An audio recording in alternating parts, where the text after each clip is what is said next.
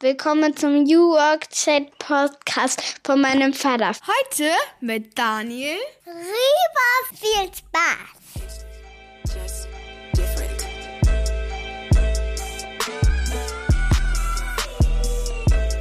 Der New Work Chat Podcast von und mit Gabriel Rath.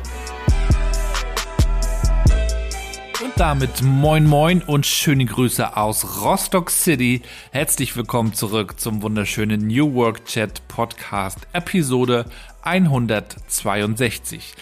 Ich bin Gabriel, freue mich, dass ihr wieder dabei seid. Jeden Freitag gibt's hier eine neue Folge auf die Ohren. Ich darf mich unterhalten mit spannenden Persönlichkeiten aus allen Branchen, die es so gibt, rund um die Frage, was treibt sie an, was verbinden sie mit Arbeit, was haben sie schon ausprobiert? Und ja, wie haben sie eigentlich auch herausgefunden, was sie wirklich, wirklich wollen. Und ich glaube, das ist tatsächlich eine Frage, um die es bei New Work am Ende auch geht. Mich beschäftigt Unternehmenskultur, Kulturwandel, mich beschäftigen auch ja neue Fragen, neue Experimente und ich bin froh, dass ich mit Daniel Rieber heute jemand zu Gast habe, der sehr sehr gute Fragen stellt und zwar auch in seinem aktuellen Buch Auf der Suche nach dem Hier und Jetzt. Ich habe es gelesen und fand es richtig cool, denn es geht um Achtsamkeit und man kann sich dem Thema mit diesem Buch auch nähern, wenn man sich vielleicht vorher noch nicht so sehr damit beschäftigt hat. Ich hatte selbst Anfang des Jahres große gesundheitliche Probleme, musste ja sogar in die Klinik. Darüber gibt's auch eine Podcast-Folge hier, wer da nochmal reinhören möchte. Und bin in der Zeit tatsächlich auch ganz neu zum Nachdenken gekommen. Was tut mir gut? Was will ich eigentlich? Was stresst mich? Und woran liegt das? Und ja, in dem Buch auf der Suche nach dem Hier und Jetzt gibt Daniel uns ganz viele Tipps mit, die uns eigentlich helfen können, ein achtsameres Leben und dadurch auch eine andere Art der Arbeit zu finden für uns. Er hat auch einen Podcast dazu, trägt den gleichen Namen, auch darüber sprechen wir. Überhaupt unternimmt er viel. Er ist Gründer der Beratung WeWolf, da geht es auch um Kultur und Kulturwandel und er ist außerdem Hip-Hopper, Rapper, so wie ich. Wir sprechen also auch darüber, was wir gelernt haben aus dieser Zeit für unser Arbeitsleben heute, was das Ganze mit Selbstbestimmtheit zu tun hat. Ich wünsche euch viel Spaß dabei und wir hören uns am Ende der Folge nochmal wieder. Dieser Podcast wird präsentiert von Minds and Matches die Agentur für SpeakerInnen der neuen Arbeitswelt. Wenn ihr eine Veranstaltung organisiert, das kann ein Webinar sein, das kann Führungskräftetraining sein, das kann aber auch eine Konferenz sein und ihr sucht gute Leute, die wissen, wovon sie reden, wenn es um Transformation und Diversity in Unternehmen und Organisationen geht, dann solltet ihr unbedingt mal Minds and Matches auschecken. Auf der Website findet ihr viele, viele tolle SpeakerInnen zu den verschiedenen Facetten. Da sind Leute wie Wolf Lotter, Mitbegründer der Brand 1 dabei. Da sind bekannte Autorinnen dabei, aber auch NewcomerInnen. Ich selbst bin auch bei Minds and Matches, kann das sehr empfehlen. Die Juliane, die das ins Leben gerufen hat, ist mit Herz dabei. Also checkt es unbedingt mal aus. Ihr findet den Link in den Show Notes.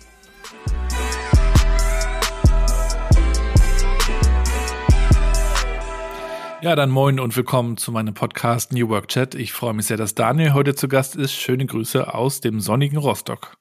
Hallo Gabriel, freue mich sehr, hier am Start zu sein. Du bist in Berlin, oder? Ich bin in Berlin, richtig, im äh, wunderschönen Prenzlauer Berg. da bin ich ja auch öfter. Mein Bruder wohnt ja dort und äh, da ja, trifft man dann hin und wieder ja auch mal ein paar Schwaben, wobei ist da eigentlich noch so viel dran an dem Klischee? Äh, der, der Prenzlauer Berg ist einfach total spannend. Äh, ähm, ganz unterschiedliche Menschen, sehr international geworden. Ähm, ich bin jetzt seit zehn Jahren hier und es hat sich schon so viel verändert allein in den zehn Jahren. Und mein äh, Lieblingshobby äh, heute Morgen auch wieder gemacht ist einfach eine halbe Stunde im Café sitzen, ohne auf mein Handy zu gucken und die Menschen zu beobachten, die an mir vorbeigehen. Aber du hast es dabei oder lässt es auch mal zu Hause bewusst? Ich hab's dabei und äh, mache auch hier und da mal eine Notiz, ähm, versuche dann aber nicht dem weiter nachzugehen, sondern einfach äh, wieder im Moment und im, im Berauschen durch das Treiben der Straße mich zu üben. Da sind wir schon beim Thema Achtsamkeit. Äh, du hast ein Buch mhm. drüber geschrieben, auf der Suche nach dem Hier und Jetzt. Du hast einen Podcast dazu, du beschäftigst dich schon seit einer Weile damit, ähm, auch als Berater. Ihr seid seit einer Weile schon unterwegs in Sachen Achtsamkeit, Führung, Kulturwandel. Mhm. Darüber wollen wir heute gerne mal sprechen. Ich habe dein Buch gelesen. Vielen Dank dafür. Es hat mir sehr gut gefallen. Ich fand es sehr praktisch und anschaulich und habe mir total. da so einige Notizen gemacht und habe da ein paar, paar Fragen dazu. Aber wir fangen mal ganz vorne an bei meinen zwei Einstiegsfragen, die ich immer im Podcast habe. Ich bin Mhm. ja Papa von drei Töchtern und würde dich mal bitten, unserer mittleren Tochter Mathilda, die neun Jahre alt ist, zu erklären, was du eigentlich so tust.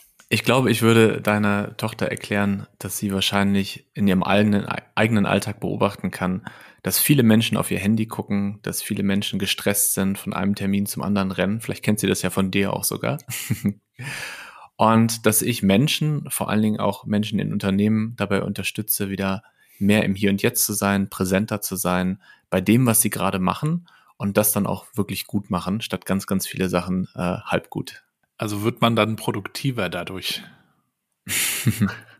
Äh, das äh, glaube ich tatsächlich, also produktiver vor allen Dingen im Hinblick auf Qualität, ähm, weil wenn man ähm, sich mit den Dingen, die man tut, wirklich 100% beschäftigt, äh, ist da mehr Kreativität, mehr Qualität, mehr Tiefe möglich, als wenn ich ganz viele Dinge parallel mache und schon mit den Gedanken im nächsten Meeting bin. Und wir wissen ja aus der Wissenschaft, dass äh, Multitasking eine Illusion ist. Und trotzdem machen wir es immer wieder unbewusst. Du hast ja auch schon viele Sachen gemacht, äh, vielleicht nicht nur nebeneinander, sondern auch nacheinander. Musik zum Beispiel, eine Sache, die uns auch verbindet, da kommen wir bestimmt nachher Mhm. nochmal zu. Was würdest denn du so sagen, was sind so fünf Hashtags, die dich so als Mensch in deiner Vielfalt auch beschreiben würden? Ich glaube tatsächlich, dass das erste Hashtag äh, Achtsamkeit wäre oder als anderes Wort vielleicht auch bewusst, bewusst im, im Leben sein. Ähm, ein zweites Hashtag ist Selbstwirksamkeit. Also mir persönlich ist Selbstwirksamkeit unglaublich wichtig. Das habe ich auch in den letzten äh, Corona-Jahren äh, gemerkt, wie wichtig das ist, immer wieder zu schauen, wo ist der Bereich im Leben, auf den ich einen Einfluss habe, wo ich was äh, schaffen kann. Ähm, ein, ein weiteres Hashtag ist, glaube ich, auch äh, Selbstständigkeit. Also ich bin selbstständig, äh, auch als Unternehmensgründer und merke, dass ganz wichtig ist in meinem Leben, ähm, nicht zu abhängig zu sein, also Dinge selber bewegen zu können. Äh, ich arbeite sehr gern mit Menschen zusammen. Ich weiß das sehr zu schätzen, habe auch ein wundervolles Team. Und gleichzeitig ist mir aber wichtig, äh, eine gewisse Autarkie zu haben, eine gewisse Selbstständigkeit. Und ich äh, liebe Berlin, ich liebe die Straße, ich liebe die Cafés, ich liebe die Diversität der Menschen. Also Berlin ist wahrscheinlich auch gerade ein Hashtag. Und ähm, du hast es schon angesprochen, gerade im letzten halben Jahr für mich ganz großes, äh, vielleicht für einige auch eine Überraschung, großes Hashtag ist Hip-Hop als Fan, aber auch als äh, selbstpraktizierender. Und das war jetzt sehr improvisiert. Ich habe einfach mal Freestyle war das. es war Freestyle. Was sind die ersten fünf Impulse? Ich könnte natürlich noch die Liste viel länger machen. Ich habe äh, eine wundervolle Frau, ähm, zwei tolle Katzen, ähm, liebe Musik jeder Art. Ähm, also das war jetzt erstmal so die ersten fünf Impulse. Damit können wir ja schon mal starten. Vielleicht gibst du uns auch noch mal einen kleinen Background. Wo kommst du eigentlich her? Und äh, wenn du dich auch so in deine Kindheit zurückerinnerst, was wolltest du Ja. eigentlich werden? Das würde mich auch mal Hm. interessieren. Das passt total gut, weil ich habe heute Morgen ein Interview geführt mit ähm, dem äh, der Tageszeitung aus meiner Heimatstadt, weil ich letzte Woche dort eine Lesung gegeben habe. Ich komme aus Lippstadt. Das ist eine ja, mittelgroße Stadt in Westfalen. Ähm, hab da bis ich 20 war ungefähr gewohnt und dann bin ich kurz nach Paderborn, dann für ein paar Jahre nach Bielefeld und jetzt seit elf Jahren bin ich in Berlin. Und äh, ja, auf jeden Fall sind die Städte immer ein bisschen größer und spannender geworden. Und merke aber gerade auch, wie viel Schönheit auch die kleinen Städte haben. Ähm, auch das familiäre, das, äh, das Bekannte. Das ist gerade ein, ein schöner Ausschnitt in meiner Reise. Und wenn du dich noch so zurückerinnerst, was war so dein erster Berufswunsch? Äh, tatsächlich habe ich der Redakteurin von der Tageszeitung gerade erzählt, dass ich ein Praktikum gemacht habe bei genau dieser Zeitung. Mhm. Ähm, das war so in, in meiner Schulzeit. Und da war für mich relativ schnell klar, ich glaube, ich werde kein Redakteur, aber das, was mich da interessiert hat, das ist ja was, was ich heute auch mache. Ich habe ein Buch geschrieben, wie du eben schon erzählt hast. Ich habe einen eigenen Podcast, ist ja auch so ein bisschen journalistisch. Und ähm, also diese, das, was mich damals interessiert hat, weshalb ich ein Praktikum gemacht habe, ist auf jeden Fall was, was heute auch noch präsent ist. Und dann habe ich äh, mich sehr viel mit dem Internet beschäftigt. Das ist so gerade in meiner Jugend äh, hochgekommen und immer so mit zwei Aspekten. So der eine Aspekt ist Programmierung, Entwicklung. Darum habe ich auch tatsächlich als erstes äh, Informatik studiert. Und der andere Aspekt war immer äh, Gestaltung und Marketing. Also wie kann ich das Internet nutzen, ähm, damals für meine Hip-Hop-Crew, ähm, um viele Menschen zu erreichen, ähm, aber auch einfach um als Person äh, bekannt zu sein oder eine Aufmerksamkeit zu bekommen. So der Beginn von Social Media damals noch mit MySpace und äh, My Own Music und wie es alles hieß. Ähm, ja, ähm, auch schon Sachen, die mich schon immer sehr interessiert haben. Darum dann noch viele Jahre im Marketing. Also bei mir war es wirklich auch so. das Ja, habe ich, eigentlich selten erlebt. Ähm, aber ja, aus, aus unserer Generation, glaube ich, die da so ein bisschen infiziert wurden, vielleicht von amerikanischem Rap, der ja auch so groß Mhm. gehypt war, so zu der Zeit.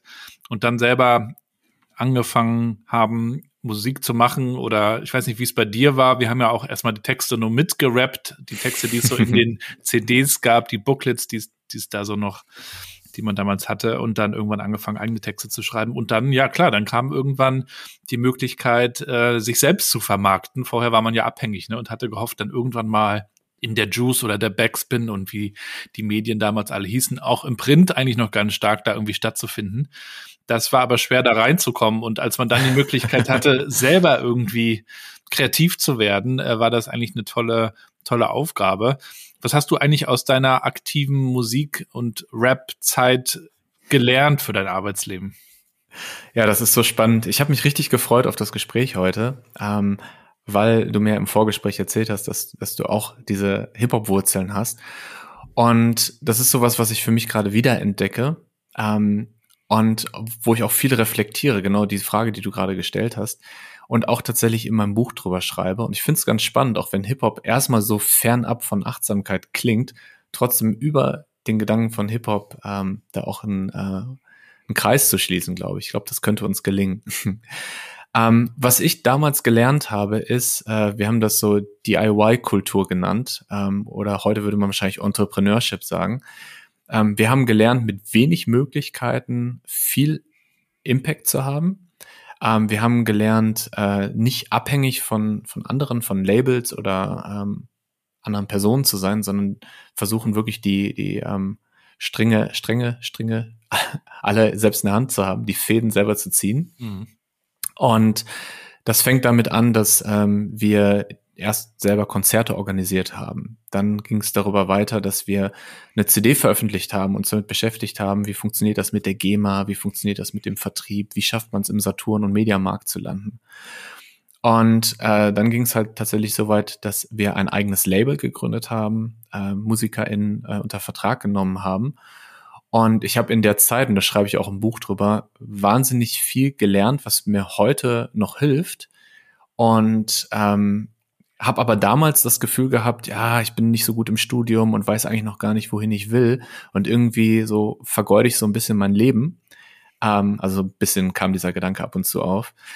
Und jetzt im Nachhinein sehe ich aber, wow, das ist eine Zeit, die mich echt geprägt hat, die mir ganz viele Tools gegeben hat und die mir auch so eine Einstellung gegeben hat, die mir heute super hilft.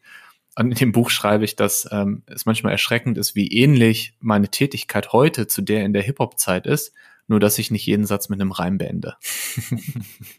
Aber es gibt ja heutzutage auch bei LinkedIn, äh, kann man das hier und da mal sehen, auch Leute, die ja nicht nur diese Vergangenheit irgendwie haben, sondern auch diese Brücke irgendwie schlagen und sagen, also wenn man mal Musik gemacht hat und ob das jetzt Hip-Hop war oder was anderes, Mhm. irgendwie geschaut hat, äh, wie man da möglichst viel draus Voll. macht, dann, dann kommst du halt in das, was wir jetzt irgendwie Selbstwirksamkeit oder Selbstbestimmtheit nennen. Dann organisierst du Dinge und vernetzt dich mit Leuten, äh, machst dir Gedanken, wie du rüberkommst, äh, machst dir Ja. vielleicht sogar Gedanken über eine Dramaturgie bei einem Auftritt, äh, holst dir Feedback ein, arbeitest mit einer Community, wenn du soziale Netzwerke baust. Ich glaube, da steckt auch wirklich noch so viel drin, ähm, was man einfach so gemacht hat, ne? ohne, Ja, ohne die ja. Begrifflichkeiten zu kennen. Ne? Absolut, äh, unterschreibe ich so. Bei mir war das ja so, ich habe, ähm, das war dann auch ein, ein kleines Label, das haben wir nicht gegründet, aber ein Freund hatte das gegründet 2004. In Darmstadt war ich ja zu der Zeit. Das Label hieß äh, Magnum 12. Ähm, der, der Kumpel Tobi, der macht auch immer noch, ist auch immer noch im Musikbusiness, aber ist mittlerweile bei, bei einem großen Label. Und für den war immer klar, er will auch davon leben von der Musik. Für uns war das damals auch so ein Traum. Ähm, für den Kumpel hat es ja geklappt. Für mich hat es damals nicht geklappt. Das war in dem Moment schade. Aber ich habe eigentlich dann in meiner eigenen Entwicklung Richtung Marketing viel mh, von diesen kreativen Dingen, sagen wir mal, weitermachen können. Ne? Ich habe dann die Musik auf Hobbybasis weitergeführt und habe dann Mhm. Alles, was man halt gemacht hat, um die Musik bekannter zu machen, quasi gemacht als, als Hobby oder dann besser gesagt äh, als Arbeit. Wie lief das bei dir ab mit der Musik? Mhm. Ähm, weil es ist auch schwer, alles dann hinzubekommen. Man muss irgendwo den Fokus setzen. Ne? Man, wenn man gerade arbeitet, dann ist das schwer, noch die Musik voll durchzuziehen. Absolut, ja. Wo, wo ich dir gerade zuhöre und äh, die, die Frage ähm, reflektiere. Ich glaube, ich habe in mir einen, künstlerischen Teil und einen sehr vernünftigen Teil. Und der äh, sehr vernünftige Teil hat mir immer schon gesagt, dass es wichtig ist, ähm, ja, nicht alles auf diese Karte Musik zu setzen. Also für mich war Musik tatsächlich nie, ich habe nie das Ziel gehabt, mit Musik Geld zu verdienen, sondern es war immer etwas, was ich einfach so als Passion gemacht habe. Und ich erinnere mich daran, dass ich dann immer mehr und mehr in die Businesswelt gekommen bin, in die Marketingwelt und da auch äh, entdeckt habe, dass ich ganz, ganz viele dieser, dieser Skills dort auch einsetzen kann. Also Unternehmen mitgründen, ähm, Marketing für die Unternehmen machen, Vorträge halten, ähm, Netzwerke gründen. Also ganz viele Dinge, die ich vorher äh, in der Hip-Hop-Welt gemacht habe, konnte ich dann so übertragen auf die, die äh, Marketing-Welt. Und irgendwann gab es einen Punkt bei mir, so mit, mit 30 ungefähr, da bin ich nach Berlin gezogen und da habe ich die Entscheidung getroffen, ich höre auf mit Hip-Hop. Ähm, was auch damit zu tun hatte, dass ich so ein bisschen frustriert war von, von der Szene, die war damals irgendwie komisch vom Vibe her und aber auch von, von meinen Mitstreitern, die ähm, ja nicht so einen Drive hatten, wie ich das kannte oder ähm, mir gewünscht hätte. Und dann habe ich wirklich äh, einen Stecker gezogen und gesagt, ich höre komplett auf und habe für ungefähr zehn Jahre keine Musik gemacht. Und so in den letzten ein, zwei Jahren äh, kam es dann wieder erst äh, Beats bauen, ähm, habe mir so eine Maschine geholt und angefangen zu samplen und zu basteln. Und jetzt habe ich tatsächlich äh, ein Album fast fertig Ach, cool. und äh, freue mich einfach richtig drauf, ähm, ja, damit aufzutreten. Und was gerade ganz witzig ist, und das in Verbindung zu Achtsamkeit zu bringen oder zu meinem Buch, ich gebe gerade Lesungen, mache so eine kleine Lesetour, äh, war schon in Berlin, Hamburg, Bielefeld, jetzt gerade in Lippstadt. Und äh, nach Lesung und äh, Diskussion gibt's immer im Anschluss zwei Songs, die ich mache Mhm. Äh, von Gitarre begleitet. Und das ist immer so ein kleines Highlight, sowohl für mich als auch, glaube ich, für die Teilnehmenden, weil es immer so ein Überraschungselement hat. Also keiner rechnet damit, dass der äh, 41-jährige Achtsamkeitscoach, der gerade ein Buch geschrieben hat, auf einmal sich hinstellt, ein Mikrofon nimmt und äh, ja, losrappt. Das kündigst du auch nicht an, außer jetzt natürlich im Podcast. Das äh, kündige ich nicht an. Nein, das war immer ein Überraschungselement. So, Leute, dann wollen wir mal zum gemütlichen Teil übergehen. Ja, das, das finde ich gut. Das hat auch nochmal ein schön, schönes Überraschungsmoment. Und Musik hat sowas Verbindendes. Und dann gibt's auch so schöne Refrains, die alle mitsingen können. Und das ist so schön zu sehen, so alle Altersgruppen sitzen da. Ja, ähm, in, in Lippstadt erinnere ich mich zum Beispiel gerade, da waren 70 Personen ähm, von wirklich, das war in einem Kunstverein, ne, von KünstlerInnen, die, die schon eher im, im Rentenbereich sind, zu äh, Studierenden. Und alle haben mitgesungen am Ende. Und es hatte was richtig Schönes, Verbindendes. Und für mich ist das einfach schön zu sehen, dass diese getrennten Welten, die ich künstlich getrennt habe lange, Hip-Hop, eher sowas, was ich in der Jugend gemacht habe, Achtsamkeit, was ich heute mache, Business, was auch einen ganz großen Stellenwert in meinem Leben hat, einfach mal alles zusammenbringen und zu sagen, hey, lass uns über Achtsamkeit reden, lass uns rappen und lass uns gucken, wie man mehr Menschlichkeit in Unternehmen bringt. Connecting the Dots, sagt man auch so schön. Ja, finde ich cool. Ja. Du hast in deinem Buch ja viele schlaue Zitate auch mit eingeflochten. Ähm, Ich würde da mal gerne mit einem starten. Wenn der Schüler Mhm. bereit ist, erscheint sein Lehrer. Mhm. Mich interessiert natürlich, wie du überhaupt zum Thema Achtsamkeit gekommen bist. Wann hast du dich dafür überhaupt geöffnet? Du hast jahrelang im Marketing Mhm. gearbeitet. Das ist ja natürlich auch ein stressiger Job äh, zuweilen. Also wie, wie sah da so dein Weg aus? Ja, um in dem Bild zu bleiben, mein Lehrer war ein Hörsturz. Ähm, ich habe äh, stressbedingt gesundheitliche Probleme gehabt, Erschöpfungserscheinung und dann so mit Anfang 30 ähm, einen Hörsturz bekommen mit Tinnitus. Und das war für mich ein echter Weckruf. Also das war so eindeutig, dass ich nicht mehr äh, wegschauen konnte. Und für mich war das dann der Beginn meiner Suche nach dem Hier und Jetzt, also der Beginn, ähm, ein Leben zu leben, wo ich mehr in Präsenz bin, mehr innere Ruhe in stressigen Zeiten habe und mehr in Verbundenheit, in Verbundenheit mit mir und anderen sein kann. Und äh, da sind mir sehr, sehr viele LehrerInnen begegnet auf dem Weg. Ähm, eine wichtige Rolle spielt zum Beispiel mein Qigong-Lehrer, den ich dann äh, äh, kennengelernt habe auf Empfehlung von einer äh, Heilpraktikerin und mit dem ich auch eine Podcast-Folge gemacht habe, die sehr schön geworden ist. Und Qigong war für mich dann so der erste Zugang zur Achtsamkeit. Ich habe vorher versucht zu meditieren, das hat überhaupt nicht geklappt. Äh, es bin ich einfach wahnsinnig geworden. Und Qigong ist halt so eine bewegte Meditation. Und da konnte ich durch die körperliche Bewegung einen Zugang zu finden. Und ich habe so tolle LehrerInnen kennengelernt, dass ich dann irgendwann entschieden habe, Podcast zu machen vor vier Jahren und in dem Podcast diesen Menschen äh, eine Plattform zu bieten und andere Menschen dran teilhaben zu lassen, was ich selber für, für Erfahrungen, für Erkenntnisse sammle. Und äh, da ist jetzt auch das Buch draus geworden. Und das Buch ist kein klassischer Ratgeber, so wie es ja wahrscheinlich auch nicht gelesen haben, sondern auf der einen Seite ist es meine persönliche Geschichte. Mhm. Na, wie sieht meine Reise aus, meine Suche? Und es ist aber auch, äh, ich setze ab und zu den Hut des Coaches auf, eine Sammlung an Tools, an Reflexionsübungen, ähm, um auf seinem eigenen Weg zu schauen, wie es weitergeht. Ähm, aber ich weiß natürlich überhaupt nicht, wo du stehst. Ich weiß gar nicht, was dein Weg ist. Darum kann ich dir auch gar nicht sagen, wo es hingeht. aber ich kann dir ein Stück helfen, äh, die Richtung zu finden. Man sieht den eigenen Weg ja auch mehr, wenn man zurückschaut. Was ist man mhm. schon gegangen? Es ist ja gar nicht so leicht, ähm, nach vorne zu schauen. Man hat so viele Möglichkeiten und auch wenn wir, ja. wenn ich mit meiner Frau darüber spreche, über unsere Kinder, was werden die mal machen oder ne, wofür interessieren die sich, wo, wo kann es angehen? Da gibt es so viele Abzweigungen, die sie nehmen können. Ähm, das ist auch schwer, die, die Kinder dabei in irgendeiner Form zu begleiten. Also wir sind natürlich schon dabei und sagen, probiert euch aus, ne, schaut, was euch Spaß macht, ähm, vertieft das gerne. Aber gleichzeitig, und das beschreibst du ja auch in deinem Buch, ist die, die Aufmerksamkeitsspanne extrem niedrig heutzutage, auch durch Social Media, durch Gewohnheiten, dass wir einfach nur ganz kurz in einem Thema sind und dann am liebsten mhm.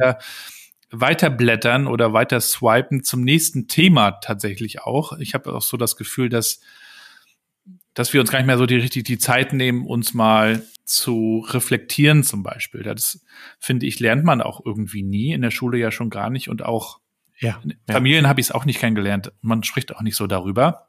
Ich hatte ja aber Anfang des Jahres auch so eine gesundheitliche Krise, ähm, dass ich dann wirklich nach mal sechs Wochen draußen war und auch darüber, so wie du das gerade beschrieben hast, auch darüber neu zum Nachdenken kam und ins Fragen kam, was mhm. ist wichtig, ähm, was und wie will ich arbeiten, woran, wofür. Und da denke ich manchmal fast, es braucht manchmal auch eine Krise, äh, mhm. dass man da mal aus der Routine wieder rauskommt. Ne? Aber vielleicht kannst du ja mal beschreiben, du, du berätst und begleitest ja, ja auch viele ähm, Führungspersönlichkeiten, UnternehmerInnen etc. Ähm, wie, wie sieht es aus? Weil die, ne, auf, die, auf der Suche nach dem eigenen Weg, wie, wie kommt man da überhaupt vorwärts? Ja, erstmal danke, dass du das von dir teilst. Ich finde das so wichtig. Ich ähm, erzähle auch in jeder Möglichkeit, die ich habe, dass ich äh, zurzeit eine Therapie mache seit einem Jahr, weil ich einfach glaube, dass Therapie ähm, und alle gesundheitsfördernden Maßnahmen, äh, auch für die mentale Gesundheit, einfach wichtig sind und gut sind und das muss einfach aus dieser Tabuzone raus. Hm. Ähm, bei den meisten Menschen, die ich kennengelernt habe, ist es tatsächlich so, dass es so einen Weckruf gab, dass es äh, meistens ein gesundheitliches Problem war, ob es der Burnout war oder ob es äh, wie bei mir der stressbedingte Hörsturz war. Ähm, also irgendetwas, was dich so rüttelt, dass du weißt, so kann es nicht weitergehen. Ich muss etwas radikal ändern. Nicht nur ein bisschen justieren, sondern ich brauche wirklich eine radikale Veränderung. Und gleichzeitig habe ich aber den Wunsch, Menschen von dem Thema zu begeistern und zu inspirieren und ihnen auch ganz viele erstrebenswerte Dinge ähm, ja, zu zeigen, damit man sich mit Achtsamkeit beschäftigt mit, und vergisst das Wort Achtsamkeit, damit man sich mit sich selbst beschäftigt, mit Gesundheit beschäftigt, mit der Verbindung zu sich, mit seinen Emotionen, seinem Körper, seinen Gedanken, um ähm, ja, um das halt präventiv äh, ähm, ja, also dass, dass wir gar nicht erst zu dieser Situation kommen müssen. Also das ist genau mein großer Wunsch. Also ich unterstütze Menschen, wenn dieser Punkt gekommen ist, aber ich würde mir natürlich noch mehr wünschen, Menschen schon vorher zu begegnen. Und das war auch so eins meiner Anliegen bei dem Buch. Ähm, nicht nur die Führungskräfte, die sich ein, ein, Coaching leisten können oder das von einem Unternehmen bezahlt bekommen, sondern auch äh, jeder und jede, die einfach Lust hat, sich mit dem Thema zu beschäftigen. Vielleicht kannst du uns auch mal mit reinnehmen, wie sah der Schaffensprozess aus? Wie hast du das Buch geschrieben? Hast du dich eingeschlossen über vier Wochen? Hast du das über fünf Jahre immer mal ein bisschen geschrieben?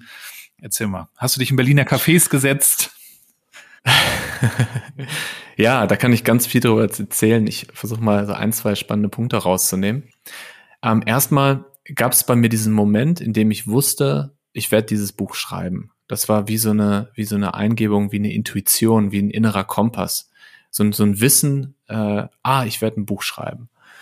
Und ähm, dann war ich aber in dem Moment, wo ich das schreiben wollte, noch ganz am Anfang meiner Reise und habe auch irgendwie hier und da mal einen weißen Zettel versucht zu füllen und habe aber gemerkt, nee, das ist noch nicht der Weg, sondern jetzt gerade ist erstmal meine eigenen Erfahrungen und dieser Podcast, weil der Podcast, da kann ich Menschen mitnehmen auf meinem Weg.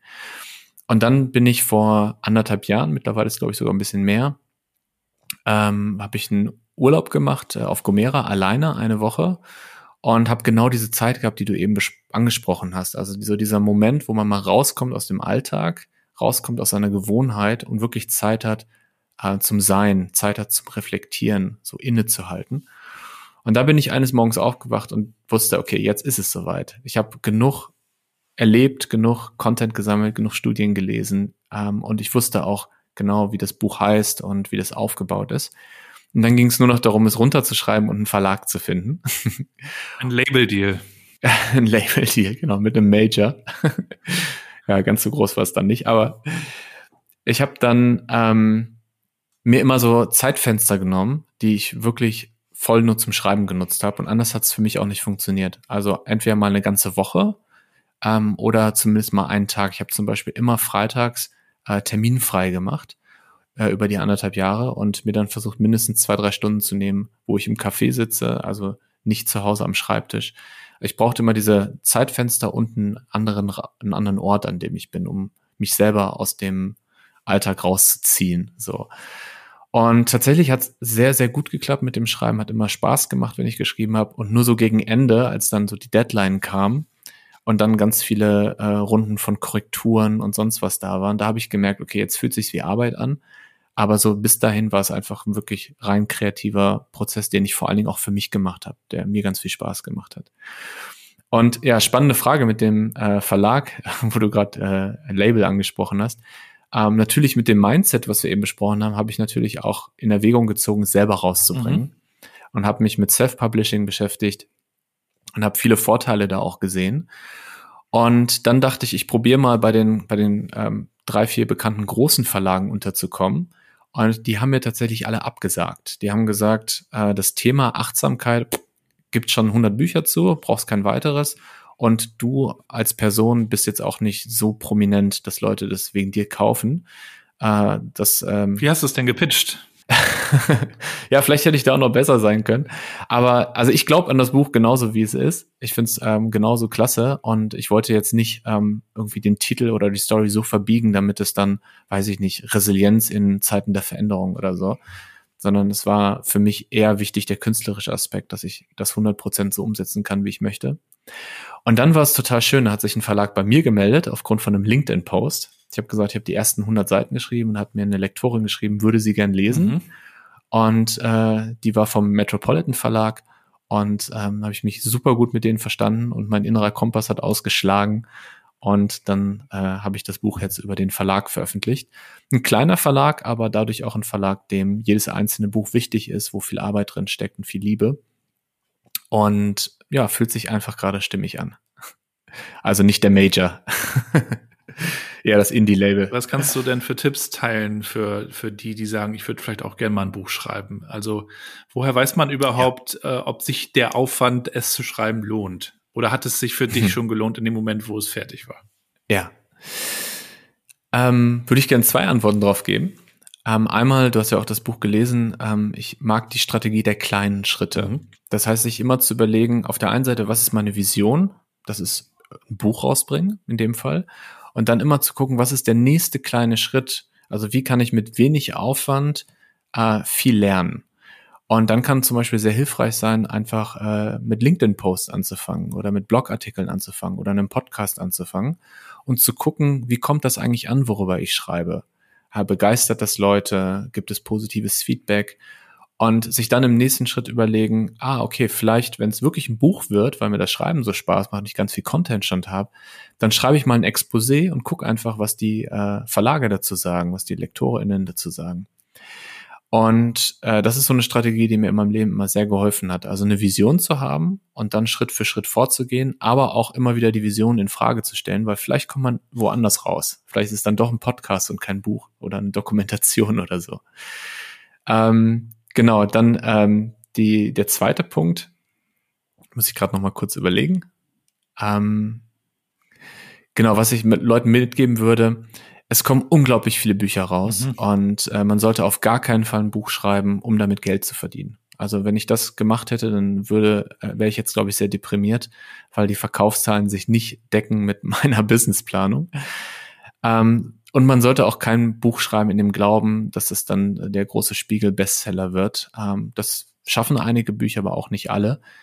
Ähm, ich glaube, man sollte vor allen Dingen ein Buch schreiben, weil einem der Prozess selber Spaß macht. Für mich war das ein unglaublich schöner Raum für die Reflexion und weil man ja einige wenige bestimmte Menschen erreichen möchte. Also ich habe ähm, fünf, sechs Menschen erreicht, die mir so schönes Feedback gegeben haben, dass ich gedacht habe, okay, allein für euch hat sich schon gelohnt zu schreiben, egal ob das jetzt 100.000 oder 10.000 Menschen kaufen, ähm, hat sich alles schon gelohnt. Ich finde, es ist ein sehr niedrigschwelliger oder einfacher Einstieg in das ganze Thema Achtsamkeit, weil irgendwie Mhm. mehr oder weniger beschäftigen wir uns ja schon alle damit, aber dass man sich jetzt wirklich mal Zeit dafür nimmt. Für mich war das persönlich auch ein Anlass, mir noch mal ein paar Fragen zu stellen, beziehungsweise stellst Mhm. du die ja auch in dem Buch. Und man braucht immer einen Anlass, ne, um sich mal mit einem Thema zu beschäftigen. Und Ich habe dir das ja zugeschickt, das Buch. mhm. Und wir kannten uns zu dem Zeitpunkt aber noch gar nicht, haben uns ja dann erst nachher kennengelernt. Was war so deine erste Reaktion, als du das Buch hattest? War so, oh, das Buch kommt zur richtigen Zeit? Oder war das, ach, schon wieder so ein Promo-Ding? Nee, es kam Also, schon zur richtigen Zeit, weil ich, äh, wie ich vorhin sagte, Ja. kam, kam ja gerade auch aus einem schweren Jahresstart, in dem ich ja ohnehin äh, mir nochmal viele Fragen gestellt habe. Und, also ich bin jetzt auch gerade in so einer Phase, ähm, ich habe das irgendwie im letzten, vorletzten Podcast auch schon kurz erzählt. 25 Jahre äh, Klassentreffen steht an, Ende des Jahres. Mhm. Und da, also so gefühlt Mitte, in der Mitte irgendwo im Arbeitsleben, ja. Also, und da fragt man sich dann natürlich auch, ähm, was möchte man jetzt noch mit der Zeit äh, anstellen und wie verbindet Ja. man die Dinge, die sinnvoll sind, die Spaß machen, ob das jetzt Hobby ist, ob das jetzt das ist oder das ist, wie verbinde ich die Dinge zu so einer Art Sweet Spot, so wie du das ja auch berichtet hast. Und mir haben da so verschiedene Dinge geholfen, deswegen habe ich mir da auch ein paar Notizen gemacht, zum Beispiel auch dieses ganze Thema innerer Kompass. Du hast es ja auch schon ein, zwei Mal angesprochen. Vielleicht kannst du uns die, die Idee dazu mal kurz erklären. Sehr gern. Ähm, das Buch ist ja aufgeteilt in äh, Reisevorbereitung, Achtsamkeit, Selbstführung und der innere Kompass. Die Reisevorbereitung ist einfach so, in was für einer Welt befinden wir uns gerade, warum möchte ich mich auf den Weg machen, was ist wichtig auf dem Weg. Und dann ähm, war mir wichtig einmal Achtsamkeit, so diese Fähigkeit, präsent im Hier und Jetzt zu sein. Dann Selbstführung, die Fähigkeit, Ziele zu setzen, Schritt für Schritt sie zu erreichen und sie zu verfolgen. Und mit den beiden Perspektiven hatte ich das Gefühl, schon viel abzudecken, aber für mich fehlte so das Herz noch dabei, der, der, der Kern. Und das ist der innere Kompass. Es gibt verschiedene Wörter, manche sagen Purpose, manche sagen Intention, äh, Intuition, Entschuldigung, äh, manche sagen Calling. Ähm, für mich ist so innere Kompass am stimmigsten, weil der innere, innere Kompass ist so eine, eine, eine Information, die ich bekomme aus mir selber heraus, dass sich etwas interessant anfühlt, dass irgendwo etwas ist, dass es so einen Pull-Effekt gibt, ne, dass mich was wohin zieht. Das heißt dann nicht, dass das die Wahrheit ist. Ich kann immer noch die Entscheidung treffen, äh, der Ratio zu folgen oder dem zu folgen, was man mir rät. Ähm, aber diese Information zu hören, der Raum zu geben und dann bewusst eine Entscheidung zu treffen, wie man damit umgeht. Und äh, für mich selber ist äh, das der spannendste Teil meiner Reise gerade, weil ich mich mittendrin befinde. Also dieses Buch zum Beispiel, wie ich das eben beschrieben habe, ähm, so da hat mir mein Körper so ein Gefühl gegeben von, das ist es, das ist das, was du machen möchtest. Und das war ein Gefühl, das nicht nur äh, auf so einer Pro-Kontra-Liste im Kopf entstanden ist, sondern das so ganz körperlich war, emotional war. Und ich habe jetzt eine sehr hohe Sensibilität durch diese Arbeit äh, entwickelt, auf diese Signale zu achten. Und ich krieg ganz häufig im Alltag mit, wenn mir mein, mein Körper, mein, mein Unterbewusstsein, meine Intuition, nenn es wie du möchtest, äh, ein Zeichen schickt. Das heißt nicht, dass ich jedem folge. Ich bleibe immer noch äh, die, die Selbstführungskraft. Aber ich habe jetzt diese Informationen und kann damit arbeiten und Entscheidungen treffen. Das ist total wertvoll. Und ich glaube, da stellen sich jetzt auch gerade viele Unternehmen die Frage, wie können wir achtsamer hm. arbeiten? Gerade da in der Zeit, in der sich jetzt auch viel verdichtet hat an Arbeit, in der wir viel zu Hause auch gearbeitet haben und Meeting an Meeting getaktet ist. Und man kann ja. dazu lesen, dass die Krankheitsquote steigt, ähm, die psychische Belastung ähm, zugenommen hat und gleichzeitig wird das Thema Achtsamkeit, Mindfulness dadurch auch wichtiger. Man kann von großen Konzernen schon länger lesen, dass die Angebote schaffen. Ich glaube, Mittelstand, kleinere Unternehmen gucken gerade, wie man das so angeht. Was gibst du da diesen Unternehmen auch so mit? Wie, wie kann man starten? Mhm. Ähm, wie macht man Arbeit achtsamer? Ja, das Spannende ist, dass wir bisher in diesem Podcast über mich persönlich gesprochen haben und über die Einzelarbeit, über das Buch und über die Arbeit mit einzelnen Personen. Tatsächlich ist aber so, dass den Großteil meines Alltags ich mich damit beschäftige, mit meinem, unserem Unternehmen, Wevolve, ähm, Unternehmen zu begleiten, dabei eine Kultur zu entwickeln, die menschlicher ist. Das heißt, wir wollen keine achtsamen Unternehmen entwickeln, aber wir nutzen Achtsamkeit, um Menschen auf ihrem Weg zu unterstützen oder Unternehmen ähm, eine Kultur zu entwickeln, wo, wie wir sagen, sich Menschen als Menschen begegnen und wo sie gemeinsam wachsen.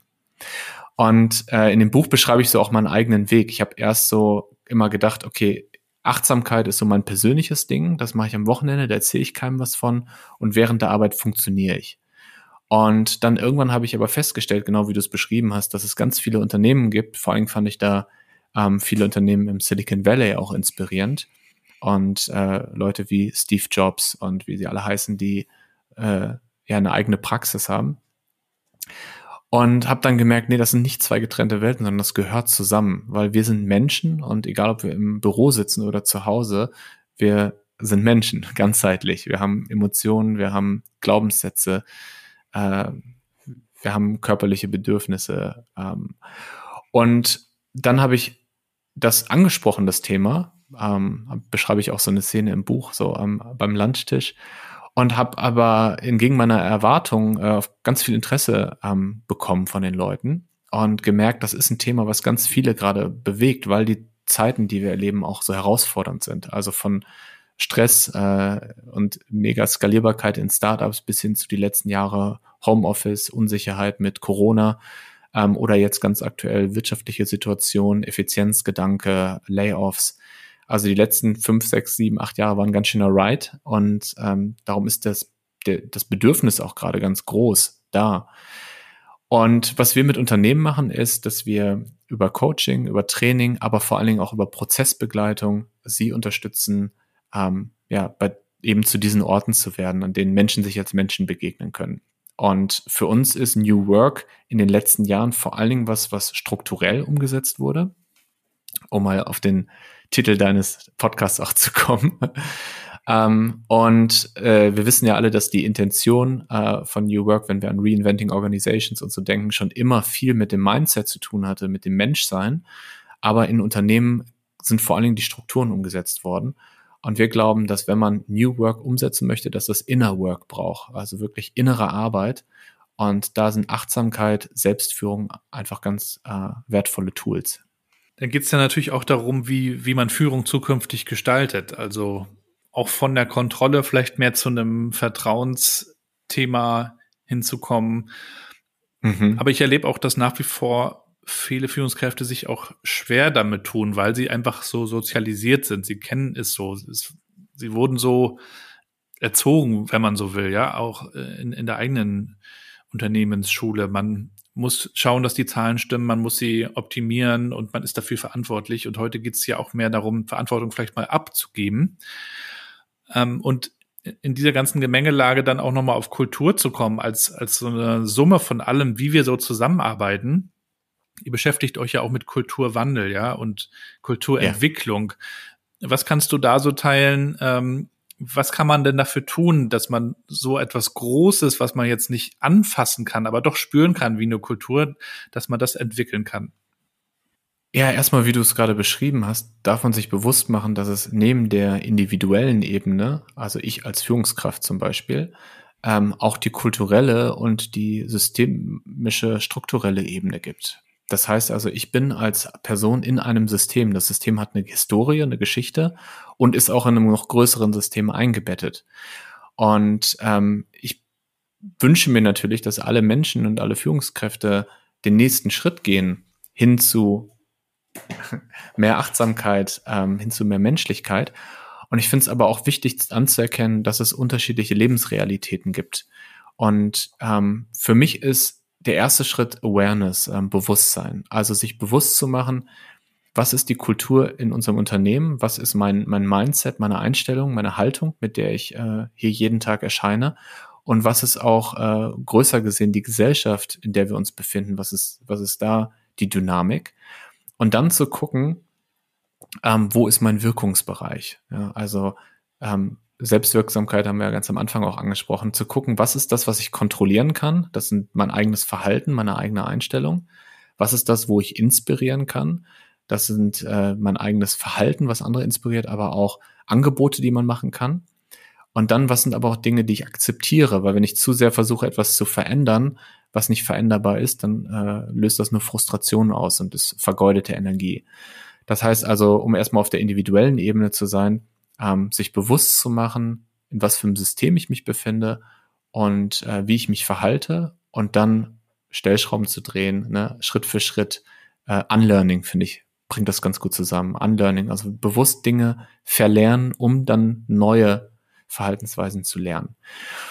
Deine Frage war aber konkret auf Kulturwandel. Aber es war, glaube ich, wichtig für, für die Vorgeschichte. Also wenn wir mit Unternehmen arbeiten, dann fangen wir auch erstmal damit an, dass wir eine Bestandsaufnahme machen. Also dass wir herausfinden, ähm, wo steht ihr gerade, was sind eure, was ist euer Wertesystem, was macht eure Kultur aus, wo ist die Begeisterung auch, wo ist aber auch Frustration. Ähm, dann gemeinsam, das kann entweder im Führungsteam passieren oder halt wirklich demokratisch mit dem Unternehmen oder mit einer Auswahl an Menschen aus dem Unternehmen zu schauen, wo wollen wir hin, was ist ein erstrebenswertes Zukunftsbild und dann zu gucken, Schritt für Schritt, was sind die Interventionen, die es dafür braucht. Und ähm, damit es wirklich nachhaltig funktioniert, äh, sollte man sich einmal Zeit nehmen. Das ist äh, natürlich das seltenste Gut äh, in Unternehmen, aber ganz wichtig. Und ähm, dann halt wirklich bei seinem eigenen Verhalten anfangen. Also wenn ich als Führungskraft mich anders verhalte, hat das einen Impact und wird es auch bewusst oder unbewusst wahrgenommen. Wenn man aber irgendeinen Wert auf einen Zettel schreibt und an die Wand klebt, dann ist das einfach eine, eine leere Hülse, die keine Bedeutung hat. Wenn man in, in diese Selbstbestimmtheit kommt durch Reflexion, durch kleine Schritte, man sieht, es tut sich was, es verbessert sich was, dann kann das natürlich viel auslösen, das habe ich auch schon festgestellt. Gleichzeitig ist man ja auch in seinen Gewohnheiten und in seinen Mustern so drin und das ist einem vielleicht gar nicht immer so bewusst, äh, dass man die Dinge schon immer so macht eigentlich. Dann ist es manchmal gut, wenn das mal von außen wiedergespiegelt wird. Und dann ist man manchmal auch so in, in Stresssituationen, die man vielleicht selbst verschuldet hat, weil man einfach in dieser Gewohnheit drin ist. Und du hast noch so ein schönes Zitat im Buch, du kannst die Wellen nicht stoppen, mhm. aber lernen, wie man surft.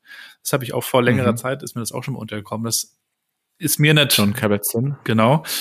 Finde ich natürlich auch toll, weil ich äh, von der Ostsee komme und dann natürlich eine Affinität zum Meer habe und sofort die Wellen äh, vor Augen habe. Aber sich bewusst zu machen, äh, man kann die Welt jetzt nicht umdrehen und verändern, man kann aber selbst bestimmen, wie ich mich in dieser Welt äh, verhalte, das finde ich ein, ein super Ansatz. Und der geht ja morgens schon los und du schreibst ja auch über einen persönlichen Check-in, auch am, am mhm. Start des Tages. Ähm, was kannst du da vielleicht auch nochmal so für Tipps geben? Wie kommt man auch zu einer guten achtsamen Morgenroutine?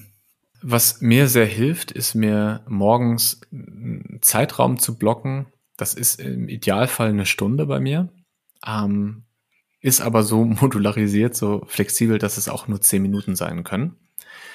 Und ähm, ich habe dann mehrere Dinge, die ich versuche morgens zu machen. Ähm, das fängt an mit Yoga und, und Stretching, ähm, geht über Dankbarkeitsübungen. Ähm, was sind so drei Sachen, äh, für die ich gerade dankbar bin, äh, bis hin zu ähm, wirklich Zen-Meditation, also in der Stille sitzen und einfach nur ohne Intention beobachten, was für Gedanken kommen auf, was für Emotionen, was für körperliche Empfindungen. Und das Besondere ist, neben der Praxis selbst, dass ich halt im Laufe des Tages immer wieder diese Praxis vom Morgen als Ankerpunkt habe. Also am Morgen mache ich die Erfahrung, was heißt das, innere Ruhe zu empfinden, was heißt das, in Verbindung mit mir zu sein. Und dann kommen die Wellen und ein Sturm kommt und ich werde hin und her geworfen und kann dann aber kurze Momente des Innehaltens nutzen und mich wieder verbinden mit diesem Gefühl, was ich am Morgen hatte. Und das ist für mich sehr kraftvoll. Ich weiß aber gleichzeitig auch, ähm, dass die Lebensrealität von allen Menschen unterschiedlich ist. Also du bist ja selber Papa und äh, du weißt wahrscheinlich, dass es äh, schwierig ist, gerade in den ersten Jahren überhaupt Schlaf zu bekommen. Oder eine, eine Morgenroutine mit Ruhe zu gestalten. genau, genau. Und das ist mir einmal wichtig zu sagen. Also ähm, ich sehe das Buch nicht als Ratgeber, der dir einen Rat gibt, sondern ich sehe das Buch als meine persönliche Geschichte, die inspirierend sein kann und ähm, als Sammlung von Tools eines Coaches, die du nutzen kannst zur Reflexion. Und wenn du für dich feststellst, ey, morgens eine Stunde ist einfach äh, impossible, das kriege ich nicht hin, ähm, aber vielleicht findest du ja einen anderen Weg. Ähm, zum Beispiel haben mir Eltern erzählt, ich habe mit vielen Eltern gesprochen im Bekanntenkreis, die auch Achtsamkeit praktizieren. Ähm, wie kriegt ihr das hin? Und ähm, ein Vater hat was gesagt, was mich sehr berührt hat. Er meinte, äh, Kinder sind so im Hier und Jetzt. Und wenn man wirklich Zeit mit seinen Kindern verbringt, ist man im Hier und Jetzt, dann gibt es gar nichts anderes. Und wenn man das nicht als, als, als Bürde sieht, sondern als Chance, ja, als Möglichkeit, ähm, einfach jetzt am Spielplatz diese Sandburg zu bauen und es gibt nichts anderes auf der Welt, ja, dann ist das auch eine total schöne Achtsamkeitspraxis. Ja, also es, es hat eine, eine Kraft, so eine Morgenroutine zu machen und gleichzeitig ähm, sollte jeder, jede das für sich entscheiden. Ähm, vielleicht ist auch eine Abendroutine was Schönes, was passt oder so ein Feierabendspaziergang, wo man nochmal den Tag reflektiert und sich überlegt, wo auch die schönen Momente waren, für die man dankbar ist. Ja, also kann ich total unterstreichen. Gerade so die, sich immer wieder bewusst zu machen, was, was auch gut war, äh, hilft mir persönlich auch sehr. Ähm, da ziehe ich auch viel Kraft raus. Wir sind aber mhm. ja oft in so einer Kultur, wo man dann meckert und sich beschwert und das könnte ja besser sein und warum ist das eigentlich so? Durch die Medien wird es dann auch nochmal mhm. so ein bisschen getriggert. Aber mir hilft das auch total. Also ich kann nur empfehlen, schaut euch unbedingt mal das Buch an, hier und jetzt von Daniel. Wir packen das natürlich alles in die Shownotes rein und vielleicht äh, yes. kann man dich ja auch noch mal erleben auf einer Lesung, Schrägstrich, kleiner Rap-Auftritt. ähm, auch das packen wir natürlich rein. Du publizierst das natürlich auch auf LinkedIn, da kann man es dann auch noch mal sehen. Daniel, zum Abschluss, vielleicht magst du auch noch mal ein Buch mit uns teilen, das du nicht selbst geschrieben hast, aber das dich beeindruckt oder auch geprägt hat. Ja, ich habe gerade noch einen Impuls, den ich gerne mhm. folgen würde. Und zwar haben wir so viel über Hip-Hop gesprochen, dass äh, vielleicht der eine oder die andere Interesse hat, was macht der da eigentlich? Ist das irgendwie so Straßenrap oder Gangster-Rap, in Richtung geht? Ich. Und ich schicke dir gleich mal einen Link. Ich mache äh, ein kleines Video von, von meiner letzten Lesung, wo ich auf der Lesung gerappt habe. Und dann kannst du das ja auch verlinken ja, in den Show Notes. Und dann kann man da mal einen kleinen Eindruck bekommen. Zu deiner Frage, ich, nehme jetzt mal die, die Antwort, die ich auch auf den Lesungen tatsächlich immer gesagt habe, weil es mich sehr bewegt hat, das Buch, und zwar von Erich Fromm, Die Kunst des Liebens. Ist ein Buch, was, äh, ja, was ich relativ früh auf meiner Reise bekommen habe durch die Empfehlung von einem guten Freund. Und ich habe das achtmal gelesen seitdem und jedes Mal was Neues für mich drin entdeckt. Und was für mich die wichtigste Nachricht oder die wichtigste, das wichtigste Insight aus dem Buch ist, also sind zwei. Das eine ist, äh, dass Liebe nicht nur äh, so die partnerschaftliche, romantische Liebe ist, sondern Liebe ist auch, wie wir uns als Menschen begegnen, wie wir der Erde gegenüber begegnen. Mhm. Und das Zweite ist, dass Liebe nichts ist, was uns so in den Schoß fällt, sondern ein aktiver Prozess ist. Also Liebe ist etwas Aktives. Und das sind so zwei äh, ganz wichtige Eckpfeiler ähm, für, für mein Leben geworden. Und ähm, gibt es ja auch im Buch ein abschließendes Kapitel zur, von, von der Angst zur Liebe, das mir auch am meisten bedeutet von, von allen Kapiteln in dem Buch. Also kann ich sehr empfehlen, Erich Fromm, Die Kunst des Liebens. Unbedingt mal auschecken. Vielen, vielen Dank, dass du zu Gast warst, Daniel. Dir alles Gute, bleib gesund und bis bald, dann hoffentlich mal im Prenzlauer Berg. Sehr gerne. Vielen, vielen Dank. Mach's gut. Ciao.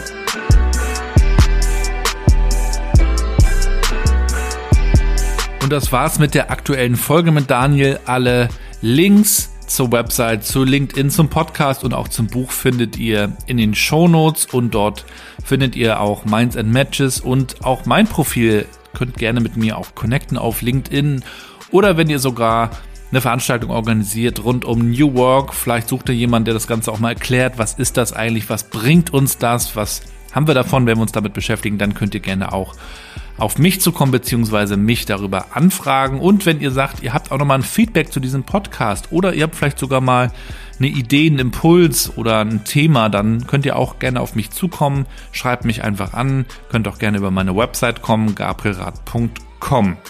Ich freue mich auch, wenn ihr diesen Podcast unterstützt. Er lebt tatsächlich von euch, von dieser Community, die es mittlerweile geworden ist. Bewertet den Podcast, teilt die Folgen, erzählt es weiter, damit wir noch viele, viele weitere Folgen machen können. Ich habe in den letzten Wochen viele tolle Folgen aufgenommen, die auch demnächst erst ausgestrahlt werden. Da kommen wirklich noch echte Highlights auf euch zu. Aber ich glaube, wir hatten in diesem Jahr auch schon wirklich viele tolle Leute dabei nach der ersten Pause, die ich im Frühjahr ja gesundheitsbedingt einlegen musste. Aber jetzt rollt die Welle sozusagen wieder und wir gehen auch mitten in den Sommer jetzt hinein, in die Sommerferien. Viele gehen in den Urlaub. Der New Work Chat Podcast macht allerdings keine Pause. Das liegt auch daran, dass es sich für mich tatsächlich gar nicht so anfühlt wie Arbeit im herkömmlichen Sinne. Deswegen habe ich auch nicht das Gefühl, eine Pause machen zu müssen. Ansonsten würde ich es, glaube ich, machen. Das heißt, ich werde auch einfach wenn wir in den Urlaub fahren mit der Family, mit den Kids, mein Laptop dabei haben und äh, von dort aus, also von Dänemark aus, dann eine Folge veröffentlichen. Aber ein bisschen Zeit haben wir dafür noch. Ich wünsche euch jetzt erstmal alles, alles Gute, bleibt gesund und bleibt connected. Okay. Heute mit Daniel. Rieber für Spaß. Viel Spaß. Nochmal. Heute mit Daniel. Viel Spaß. Und nicht heute. Einfach Rieber. Viel Spaß. Heute mit Daniel Rieber. Oh. Ja, das ist auch okay. Spaß. Okay. Viel Spaß.